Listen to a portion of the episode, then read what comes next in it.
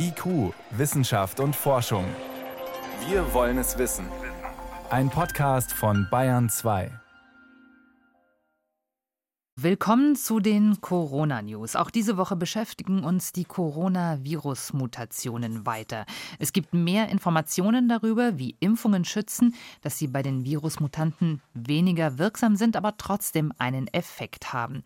Mein Name ist Jan Toczynski, ich bin Wissenschaftsredakteurin und ich spreche über das und mehr mit Dr. Christoph Spinner. Er ist Oberarzt, Infektiologe und Pandemiebeauftragter am Klinikum rechts der ISA der Technischen Universität in München. Ich grüße Sie, Herr Dr. Spinner. Hallo, Frau Czecinski. Ich freue mich, dass wir wieder sprechen.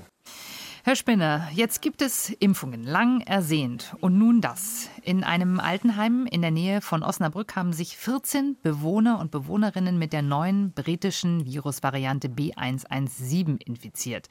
Und sie waren am 25. Januar mit der zweiten Dosis geimpft worden, glaubten sich also geschützt. Was bedeutet das nun für die Immunität?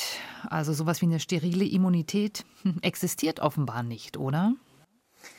Ich glaube, die Frage lässt sich aus diesem Einzelfall noch nicht beantworten. Zunächst muss man noch mal zusammenfassen, dass der Schutz einer Impfung sich erst langsam danach aufbaut. Also auch nach der zweiten Gabe dauert es noch einige Tage, bis die volle Schutzwirkung entfaltet ist. Denn gerade die zweite Impfung, die ja offensichtlich nötig ist, muss ihre Schutzwirkung dann erst aufbauen. Jetzt infiziert man sich typischerweise ja schon eine Woche oder sogar noch zuvor.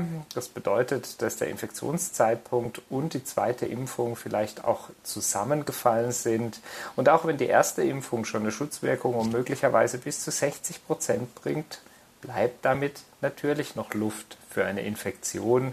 Also aus diesem Einzelereignis in Osnabrück kann man jetzt nicht schlussfolgern, dass die Impfung nicht wirksam ist oder dass keine sterile Immunität einsetzt. Allerdings, und das ist ja auch eine gute Nachricht, scheinen bislang keine schweren Verläufe aufzutreten. Also zumindest teilweise scheint das Immunsystem gut trainiert worden zu sein.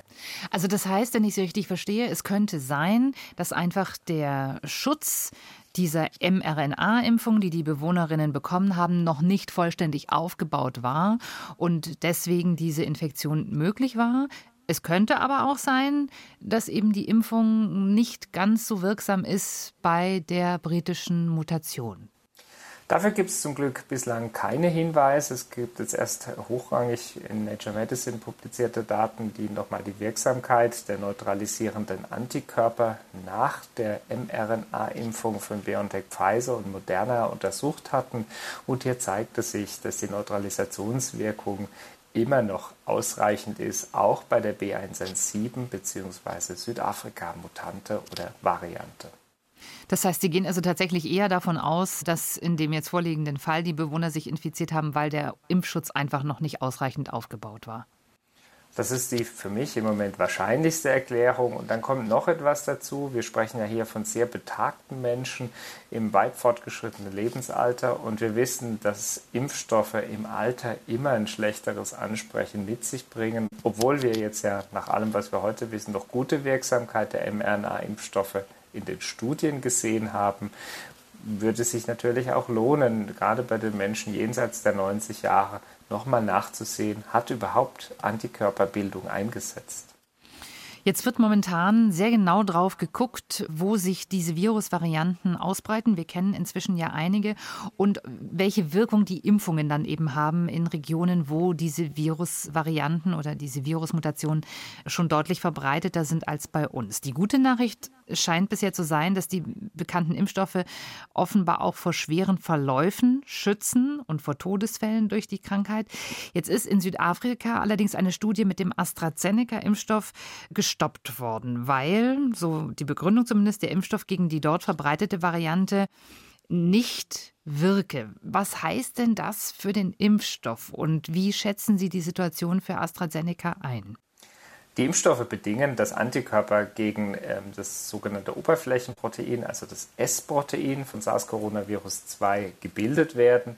Und dort interessiert insbesondere die sogenannte Rezeptor-Binding-Domäne äh, oder Receptor-Binding-Domain.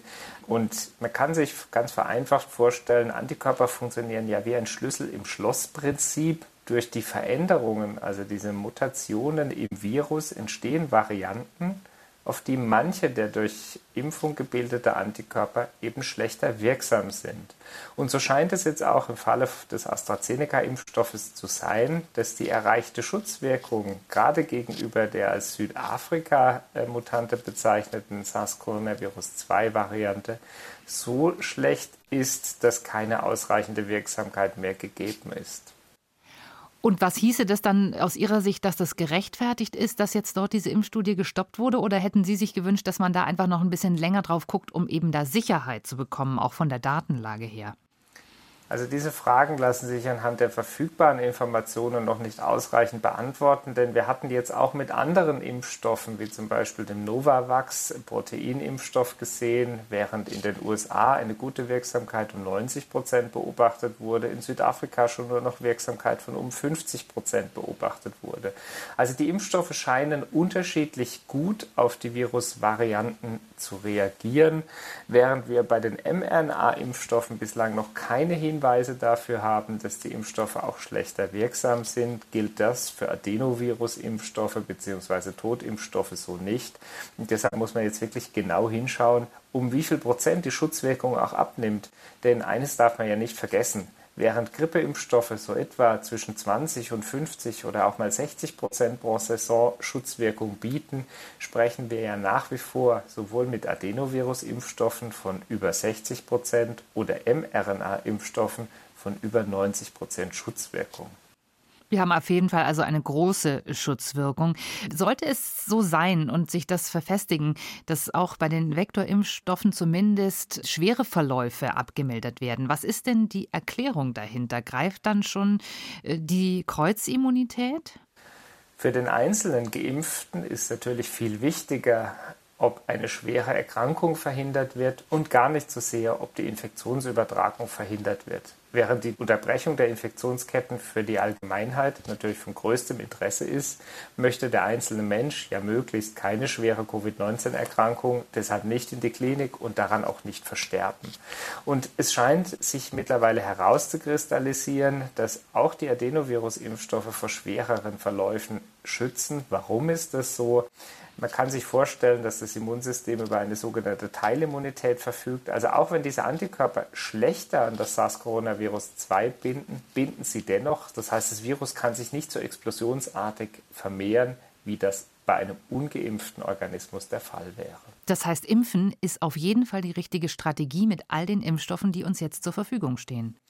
Ja, es ist sogar die einzige Strategie, die uns im Moment bleibt, denn es gibt ja kaum wirksame Therapeutika bzw. Arzneimittel, die den Erkrankungsverlauf nur wenig beeinflussen. Und deshalb ermöglicht die Impfung die Verhinderung der schweren Erkrankung und darauf kommt es für den einzelnen Menschen an. Übrigens auch für die Allgemeinheit, denn es geht am Ende ja nicht darum, jede einzelne Infektion zu verhindern, sondern vor allem die Überlastung des Gesundheitswesens und die hohen Todeszahlen zu verhindern. Was hat denn das für Konsequenzen, wenn sich Virusmutationen ausbreiten, für die Impfstoffforschung? Wie müssen Impfstoffe angepasst werden und wie schnell geht das überhaupt? Ja, glücklicherweise steht mit der mRNA-Impfstofftechnologie heute eine Möglichkeit zur Verfügung, wie Impfstoffe sehr schnell angepasst werden können. Es muss natürlich noch geklärt werden, wie die regulatorischen Voraussetzungen sind, also wie viele neue Studiendaten dann seitens der Zulassungsbehörde gefordert werden. Aber zumindest theoretisch kann die mRNA-Plattform binnen Wochen angepasst werden und nachjustiert werden, sodass man anhaltend gute Impf Effektivität erreichen kann. Wie sieht es bei den Adenoviren-basierten Impfstoffen aus? Auch dort ist es grundsätzlich möglich, technologisch ein bisschen aufwendiger. Es funktioniert ja aber in einer ähnlichen Art und Weise, indem man hier immer Bauanleitungen zur Verfügung stellt, eben im Falle der Adenovirus-Vektor-Impfstoffe, indem man sie über einen Adenovirus-Vektor in die menschliche Zelle bringt. Ein bisschen anders ist es bei den Totimpfstoffen, wo man quasi direkt die Eiweißmoleküle des Virus in den Körper spritzt, um so eine Immunreaktion aus zu lösen. Aber auch dort können Impfstoffe angepasst werden. Und wir kennen das ja. So wird jedes Jahr eine neue Kombination eines Grippeimpfstoffs bereitgestellt. Also technisch möglich und machbar ist es. Die Schwierigkeit bleibt aber natürlich, ausreichend Impfstoffe zur Verfügung zu stellen. Und wir sehen das ja gerade auch jetzt in der Situation, wo es eben nicht gelingt, den Impfstoffbedarf aufgrund der beschränkten Produktionskapazität zu stillen. Es ist eine große logistische Herausforderung. In Großbritannien wird jetzt eine Studie auf den Weg gebracht, die klingt zunächst etwas ungewöhnlich, aber wir kennen das Vorgehen schon aus der HIV-Forschung und auch aus der Ebola-Forschung. Dort werden Impfstoffarten kombiniert. Also es gibt eine Studie mit etwas über 800 Teilnehmern bis zu 50 Jahren und da wird der Impfstoff von AstraZeneca und der Impfstoff von BioNTech Pfizer kombiniert und man möchte dadurch eine bessere Wirkung erzielen. Welche Chancen sehen Sie denn in solchen Versuchen? Ja, dahinter steckt natürlich vor allem die Überlegung, in einer Situation viel zu knapper Impfstoffe die unterschiedlichen Wirksamkeiten der Impfstoffe miteinander zu kombinieren. Während die Adenovirus-Impfstoffe etwas schlechtere Schutzwirkung als mRNA-Impfstoffe in den Studien zeigen, würde natürlich die Kombination aus Adenovirus und mRNA-Impfstoffe zumindest theoretisch die Möglichkeit bieten, dass die günstige Schutzwirkung der mRNA-Impfstoffe quasi als Booster oder als Grundimpfung von einer Adenovirus-Immunantwort geboostert wird. Und so ist natürlich die Hoffnung, dass sich durch die Kombination dann bessere Wirksamkeitsraten als durch die Adenovirus-Impfstoffe alleine erreichen lassen. Denn wir sind nach wie vor in der Situation absoluter Impfstoffknappheit. Gäbe es genügend mRNA-Impfstoffe für alle, würde sich die Frage so heute nicht stellen. Und das heißt, das halten Sie durchaus für einen richtigen Ansatz, wo man sich vielleicht sogar relativ schnell Ergebnisse erhoffen könnte. Ich glaube, es lohnt sich in der jetzigen Situation, verschiedene Ansätze in Studien zu untersuchen, um möglichst schnell wirklich harte Evidenz, wie wir Wissenschaftler sagen, zu generieren und zu wissen, ob es sich lohnt, diesen Ansatz zu verfolgen. Wir wissen ja heute nur, dass die getrennte Verwendung der Impfstoffe vernünftig und auch sicher machbar ist. Zumindest theoretisch gibt es auch Impfkombinationen, wo sogar durch die Kombination verschiedener Impfstoffe schwächere Immunantwort erzeugt wird. Und das möchte man natürlich auf keinen Fall. Im Übrigen bleibt ja auch die Frage, wenn wir perspektivisch vielleicht in Monaten oder Jahren nach der ersten Impfung weiter impfen müssen, mit welchem Impfstoff soll denn dann geimpft werden? Insofern lohnt es sich jetzt, diese Studien absolut durchzuführen. Hm. Wenn wir das alles zusammennehmen, Sie haben es schon gesagt, die Impfung ist auf jeden Fall notwendig. Was gibt es sonst für Konsequenzen? Das heißt, wenn wir die Menschen jetzt impfen in den Heimen, heißt das nicht zwangsläufig, dass wir an den bestehenden Hygieneregeln zum Beispiel irgendetwas ändern könnten, oder? Also ich glaube, mit Spannung werden insbesondere die Daten erwartet, die jetzt zeigen, ob Impfungen mit steriler Immunität einhergehen, also ob Impfungen wirklich dazu führen, dass man nicht nur nicht schwer oder nicht symptomatisch erkrankt, sondern eben gar nicht erkrankt und damit die Covid-19 oder SARS-Coronavirus-2 auch nicht weitergeben kann. Hier herrscht aber nach wie vor noch Unsicherheit und ich warte ehrlich gesagt in den nächsten Tagen und Wochen hier auf Gewissheit. Und dann kann man da weiter entscheiden. Wie dringend Sie diese Gewissheit brauchen, zeigt uns ja auch ein Blick darauf, was Ihnen momentan therapeutisch zur Verfügung steht. Sie sind Arzt, Sie sind in der Klinik, Sie haben mit Covid-Patienten jeden Tag zu tun. Herr Spinner, erzählen Sie uns, was gibt es überhaupt momentan für Therapieoptionen für diejenigen, die nun erkrankt sind? Tatsächlich steht uns hier heute nur ein sehr begrenztes Arsenal zur Verfügung. Und idealerweise würde eine Erkrankung durch eine Impfung vollständig verhindert. Gelingt dies nicht, gibt es sogenannte monoklonale Antikörper. Also das sind quasi im Labor designte Antikörper, die dazu führen, dass freie Viruspartikel abgefangen werden und so idealerweise gar keine Erkrankung entsteht. Diese Substanzen müssen sehr früh in der Erkrankung eingesetzt werden, also idealerweise quasi nach Kontakt zu einem SARS-Coronavirus-2 Erkrankten oder in den ersten 72 Stunden nach der Infektion, um zu verhindern, dass es zur manifesten klinischen Erkrankung mit den gefürchteten Folgekomplikationen im Rahmen Covid-19 kommt.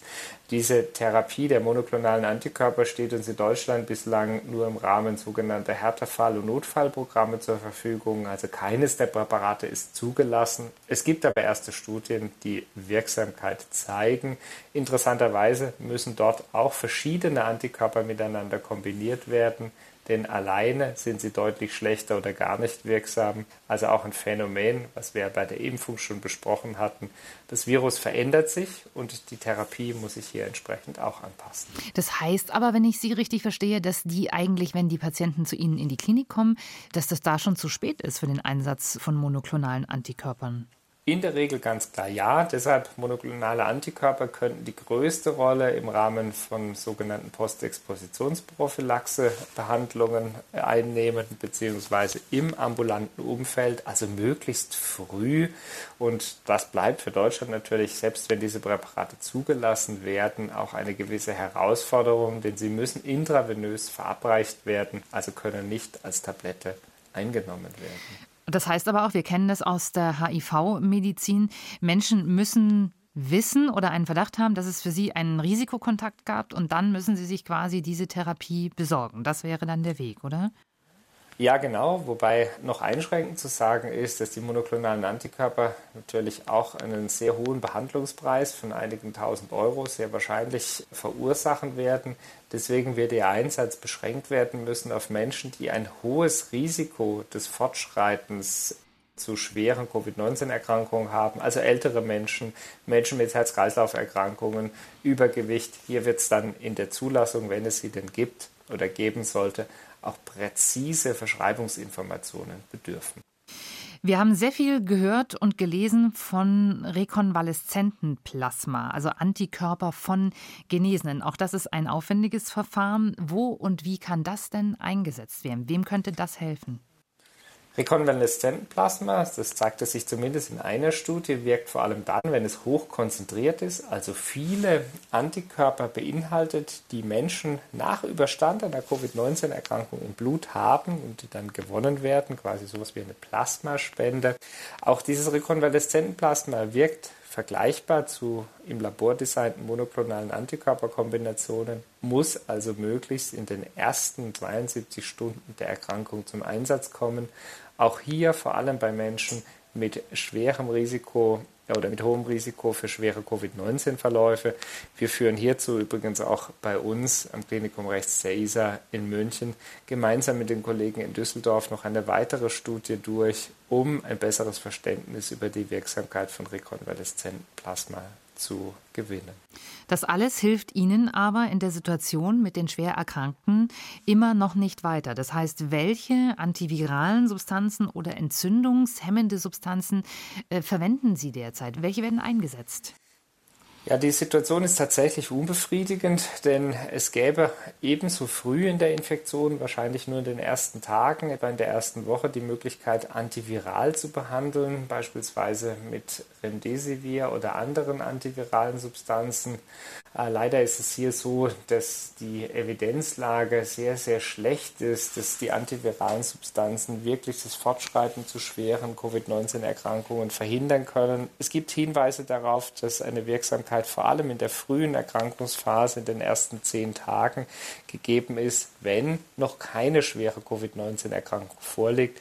Denn dann bleibt eigentlich heute der einzige Einsatz von entzündungshemmenden Medikamenten, sogenannte Corticosteroide, vertreten hier vor allem mit der Leitsubstanz Dexamethason, also Substanzen, die diese überschießende Immunreaktion des Körpers als Folge der SARS-CoV-2-Infektion verringern und die dann auch heute noch nicht ganz abschließend verstanden, aber über diesen Weg sogar die Sterblichkeit reduzieren können.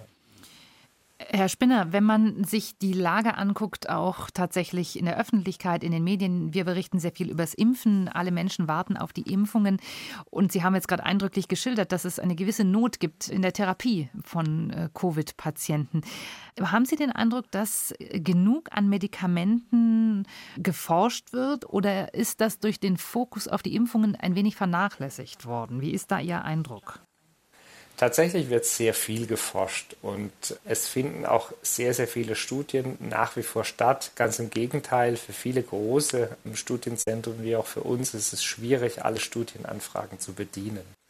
Es gibt ganz mannigfaltige Therapieansätze von antiviraler über antientzündlicher Therapie, allesamt mit dem gemeinsamen Ziel, die Wahrscheinlichkeit des Fortschreitens zu schwerer Covid-19-Erkrankung oder zur Verhinderung des Fortschreitens der späteren sogenannten Hyperinflammationsphase zu erreichen.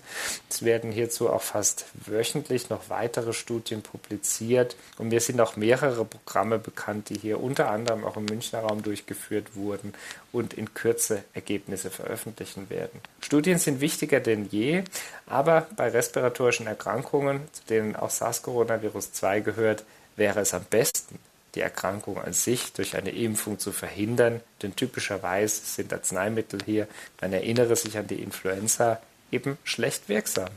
Das heißt, Sie setzen schon trotz allem verstärkt darauf, dass wir das Problem durch Impfungen in den Griff kriegen und dass irgendwann nur noch ein sehr kleiner Teil der Menschen überhaupt diese Erkrankung idealerweise in schweren Verläufen erleben wird. Es wäre unsere große Hoffnung, denn zumindest für alle Menschen, die wollen, sollten bis Sommer, wie uns die Bundesregierung ja versprochen hat, Schutzimpfungsangebote zur Verfügung stehen. Und die Schutzimpfung wird die einzige Möglichkeit bleiben, um die Covid-Pandemie längerfristig in Schach zu halten.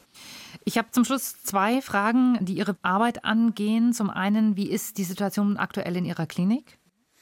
Natürlich hat sich auch bei uns die Situation sehr stark stabilisiert. Wir versorgen etwa noch 30 Covid-Patienten, von etwa 12 auf der Intensivstation. Die Menschen, die bei uns jetzt noch in der Klinik sind, sind oder waren schwer krank, also wirklich von den Covid-19-Verläufen gefährdet. Insgesamt sehen wir aber natürlich durch die deutlich rückläufigen Neuinfektionszahlen zum Glück sehr viel weniger Patienten in der Klinik, als dies noch vor einigen Wochen der Fall war. Also das erleichtert Ihnen das Leben. Und dann interessiert mich noch, Herr Dr. Spinner, gestern hat der Bundesgesundheitsminister nach dem Corona-Kabinett verkündet, dass es auch in diesem Jahr wieder eine Pflegeprämie geben soll für Menschen, die ja an vorderster Front arbeiten und die Corona-Pandemie bekämpfen und in den Griff bekommen.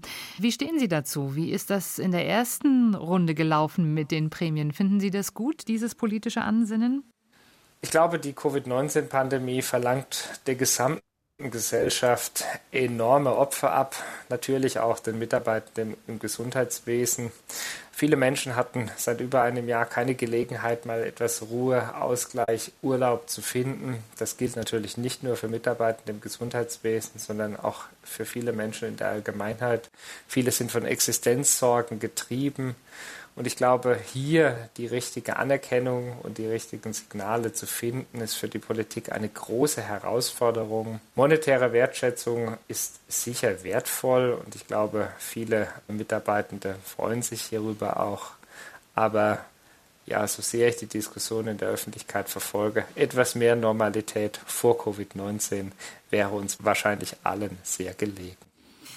Das war Dr. Christoph Spinner, Oberarzt, Infektiologe und Pandemiebeauftragter im Klinikum Rechts der ISA der Technischen Universität in München. Herr Dr. Spinner, ich danke Ihnen für die Zeit, die Sie sich auch diese Woche genommen haben. Vielen Dank. Ich danke Ihnen, Frau Czuczynski, und liebe Hörerinnen und Hörer, bleiben Sie gesund.